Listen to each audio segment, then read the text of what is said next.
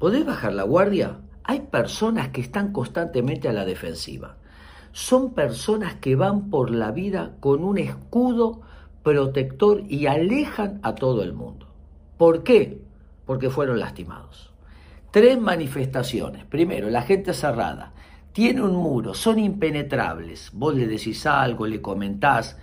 Eh, tienen como una catalepsia emocional. Son inexpresivos. Ese muro que levantaron para no ser lastimados es también el muro de su propia prisión.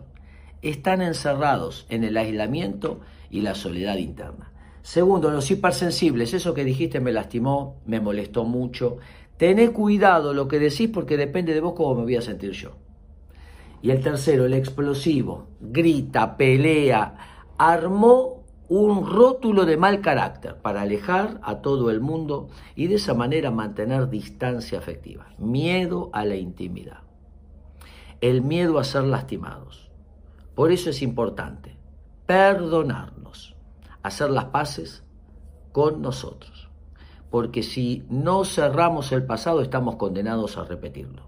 Y como dijo alguien, si el pasado no termina de pasar, el futuro nunca termina de venir. Bajar la guardia, mostrarnos como somos, construir confianza inteligente y tratarnos con compasión, porque cuanto más y cuanto más nos llevamos bien con nosotros, así también lo haremos con los demás.